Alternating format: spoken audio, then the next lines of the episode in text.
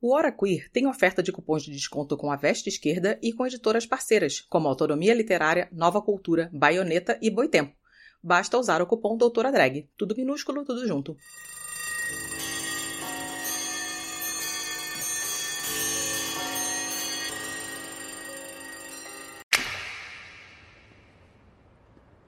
Deputy Chairman Fred Hampton, ordena no Black Panther Party. Eu assisti ao filme que retrata a história de Fred Hampton e do seu assassinato cruel pelo governo americano. Eu fiquei inculcada pelo cuidado com que o filme foi feito. A sensibilidade do diretor, ela revela o conteúdo maravilhoso do filme. Então, eu trouxe uma pergunta para a gente refletir juntos aqui no canal. Ainda existe espaço para anticapitalismo na indústria de filmes, inclusive mais conhecida como Hollywood? Revolutionary. A a.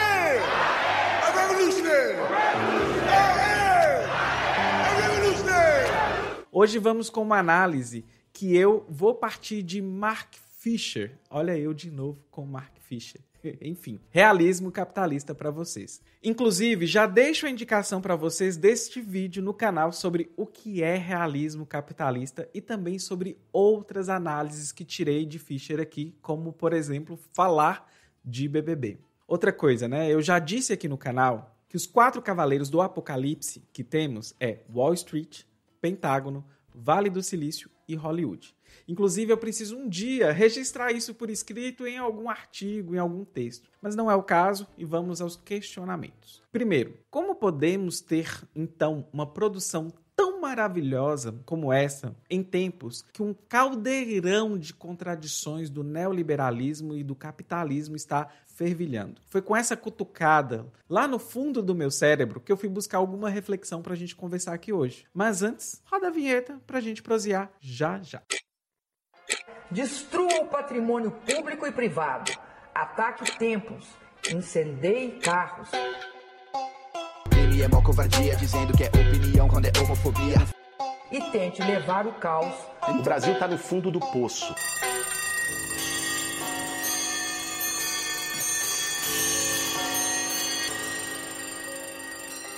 Doutora Drag! Antes de ir ao vídeo de hoje, temos aqueles recadinhos de sempre, né? Aproveite, se inscreva no nosso canal, curta esse vídeo, compartilhe com seus e suas camaradas. Me siga em todas as redes que é Dimitra Vulcana e, inclusive, ouça nosso podcast maravilhoso chamado Hora Queer. Inclusive, eu não sei se eu avisei aqui, mas a gente está também na Casa Ninja de Podcast. Então agora também somos Mídia Ninja. Apoie o nosso projeto em apoia.se barra Hora Queer. E é com esse dinheiro que a gente paga os custos para manter o canal e o nosso podcast chamado Hora Queer. E bem, o projeto continua no vermelho só para constar. Antes de irmos para as reflexões sobre o filme Judas e o Messias Negro, vamos cortar para Wally. E sim, eu vou explicar direitinho a minha linha de raciocínio para a gente andar aqui hoje. Vamos começar analisando de um ponto de vista que o anticapitalismo, ele é em certa medida permitido dentro do próprio capitalismo. E veja bem, vamos deixar Hampton de lado neste momento, pois o que eu vou falar não é do filme do Hampton, OK? Não é do Judas e o Messias Negro. Nós vamos chegar lá já já. Primeiro, vamos falar das produções anticapitalistas que eu diria que não incomodam a hegemonia. Inclusive, em nós cria subjetividades que nos dão até um sentido de que o capitalismo ele é incontornável. Isso é o que Mark Fisher vai chamar de realismo capitalista. E olha eu voltando no Mark Fisher de novo. Incontornável isso também. Mas vamos seguindo essa lógica. Zizek, lá é, citado pelo Fischer, né, ele propõe que o anticapitalismo ele está disseminado no capitalismo. Quem nunca viu, por exemplo, uma grande corporação capitalista malvadona que está ali fazendo um grande mal para a classe trabalhadora? E aí a gente vai partindo de Fischer e eu queria que a gente pensasse rapidinho em Wally, porque ele é um filme que claramente coloca que o consumismo desenfreado da sociedade que a gente tem, né, enquanto sociedade, nos levará ao declínio. E a devastação do planeta. Esse tipo de filme tem uma narrativa até fofa em meio ao caos, porque voltamos de novo naquela tese que já falamos aqui no canal sobre subjetividades, em que é mais fácil as pessoas imaginarem o fim do mundo do que o fim do capitalismo. E aí a gente parte para onde os humanos estão lá em Wally, né? São pessoas que estão sentadas, passivas, bebendo um líquido ali no canudinho e agindo de um modo extremamente infantil parece até a classe média atual, né?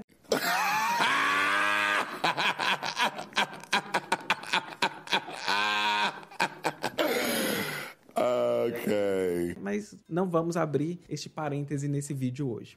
É estranho, mas nos lembra muito, muito mesmo nós mesmos hoje enquanto sociedade. É um espetáculo ver isso, porque é uma interação e ao mesmo tempo em que assistimos, nós somos o objeto da sátira. Esse filme, ele foi atacado pela direita, mas ele é um tipo de filme que nos traz mais a sensação de que o capitalismo é incontornável do que nos convidar a lutar por um mundo melhor. E é aí que eu parto para Judas e o Messias Negro. Estamos acostumados no neoliberalismo e na indústria de filmes e consumo a lidar com produções que são progressistas, que valorizam a representatividade. Mas quando vamos ver, é sempre uma ótica de representatividade vazia e sempre como um sinônimo de meritocracia. E como dizia Nancy Fraser, por exemplo, enquanto estamos vendo o progressismo liberal como uma maquiagem bem bonita de discurso de diversidade e empoderamento, também estamos vendo a precarização da classe trabalhadora. Como falei, Hollywood está neste projeto que eu intitulo dos Quatro Cavaleiros do Apocalipse, que facilitam a expansão galopante do que a gente entende como capitalismo e seu processo de expansão concentração e centralização de riquezas. Um dia eu explico melhor isso para vocês, ok? E Dimitra, sobre a obra. É agora que eu entro com,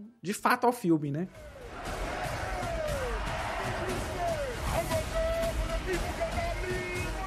Primeiro receio que eu tive com o filme foi dele ter sido uma peça para criar uma narrativa anticomunista. Eu falei sobre anticomunismo aqui no canal para vocês e bem, com este filme não foi o caso. E ainda bem, eu li um texto muito bacana, inclusive está aqui abaixo nas referências, é que podemos dizer que Judas e o Messias Negro é um filme que faz você se perguntar de que lado você está. E não é um filme anticomunista. Ele é um filme que mostra o Fred Hampton e sua luta, sua praxis, ou seja, ele militava pelo povo, pelo fim do racismo, pelo fim do machismo, do imperialismo e pelo socialismo e pela revolução. Eu não vou me adentrar aqui dentro das disputas internas do Panteras, mas este é o Hampton que precisamos conhecer. Inclusive, é incrível ver uma produção anticapitalista que mostra uma visão fora da ideologia dominante. Tudo isso foi possível pois os irmãos Lucas eles estavam na busca para a realização deste filme desde 2014. Muitos nãos foram recebidos até encontrarem o sim de Shaka King em 2016. E o Shaka foi aluno de Spike Lee. Lembram do, do Infiltrados na Clã? Knights of the Ku Klux Klan. That's us, Stallworth Brothers. We're on a roll, baby. Depois disso, outros contatos foram feitos com o produtor de Pantera Negra, da Marvel. Enfim, acabou que eles conseguiram 50% dos 26 milhões de dólares do orçamento que foi completado pela Niija Kui Kendall. Eu acho que eu falei o nome dela correto. Ela é uma executiva negra dentro da Warner Bros. Ela já lutava por um filme sobre os Panteras Negras há bastante tempo. Enfim, eis aqui então a justificativa que estava cutucando o meu cérebro do porquê uma produção deste teor contra a ideologia ideologia dominante conseguir sair do papel. Conhecer a história de Hampton é também poder analisar de como o Estado fez de tudo para conter movimentos revolucionários nos Estados Unidos. Ao passo que organizações supremacistas brancas não tiveram o mesmo tratamento. Segundo os autores do texto, está abaixo para vocês, que eu estou insistindo aqui para vocês lerem, os Panteras Negras foram vítimas de 80% das 295 ações do FBI contra organizações identificadas como grupos de ódio nacionalistas negros. Enfim, é um filme que vale muito a pena assistir. Lógico que não dá para a gente entender toda a história do Panteras por um único filme, mas dá para ver a seriedade com que Hampton encarava a sua militância e como tocavam projetos junto às comunidades. O mais importante é notar como era a sessão dos Panteras em Illinois sobre a direção de Hampton. O nível de organização e a relação com a comunidade é um grande exemplo, inclusive para nossos dias de hoje. Tem umas cenas, por exemplo, que mostram o programa do café da manhã gratuito para crianças. Isso me faz lembrar de Marx falando sobre aquele debate entre consciência, falsa consciência, que eles tinham, né, o Marx e Engels em relação aos idealistas. Mas assim, só para resumir para vocês é que se a gente não tiver como comer, morar, vestir, que são os atos históricos da primeira satisfazer as necessidades, imagina fazer uma revolução. A seção de Hampton em Illinois, ela também tinha uma clínica de atendimento médico gratuito. Outro ponto importante que marca a militância de Hampton é a aliança proposta entre as organizações. Isso fez com que se desse início a uma coalizão chamada Arco-Íris, criada em abril de 1969. Era uma frente, olha só que bacana. Ela era representada né, por figuras centrais como Hampton, representante do Panteras Negras, e também tinha a classe trabalhadora branca e pobre de Chicago. E aqui estamos falando de brancos e pobres mesmo, precarizados, e a comunidade latina do Porto Rico. Essa coalizão chegou num ponto grande de crescimento mesmo, e por isso Hampton teve o desfecho trágico de um militante. Então, olha só, apesar disso, Hampton tinha noção de que é possível matar um revolucionário, mas nunca matar uma revolução. Então, eu separei até um trecho do discurso dele aqui que eu vou ler para vocês. Temos que encarar o fato de que algumas pessoas dizem que se combate o fogo com fogo, mas dizemos que se combate o fogo melhor com água. Dizemos que não se combate o racismo com racismo.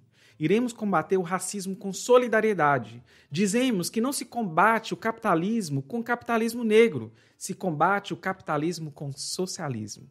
Enfim, gente, este vídeo pode ser conectado a outros dois vídeos que deixarei para vocês sobre marxismo cultural e anticomunismo.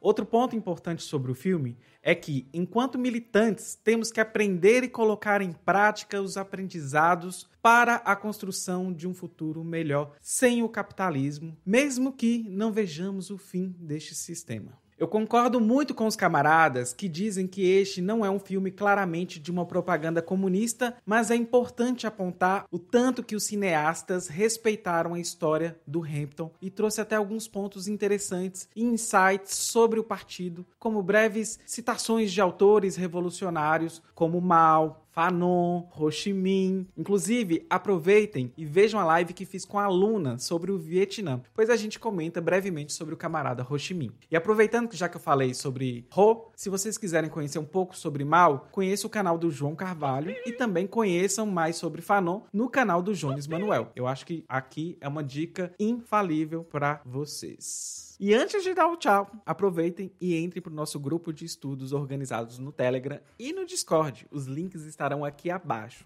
Também saibam que a gente está streamando lá naquela rede roxinha que não pode ser falada aqui, mas eu vou deixar na tela para vocês a dica. E aí vocês entrem lá para nos acompanhar todas as quartas e domingos. E se você quiser apoiar o nosso projeto, você poderá fazer isso em apoia.se barra. É isso, beijos e bye!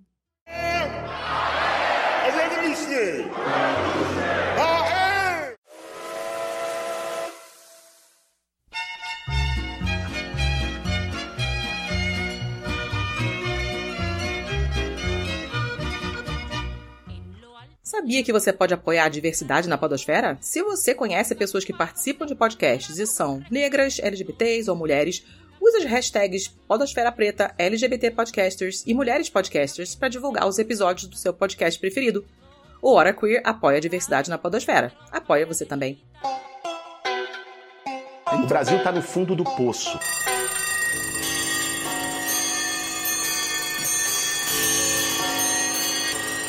O programa acabou, mas não sai daí. Você pode agora compartilhar o nosso programa. Olha só que legal.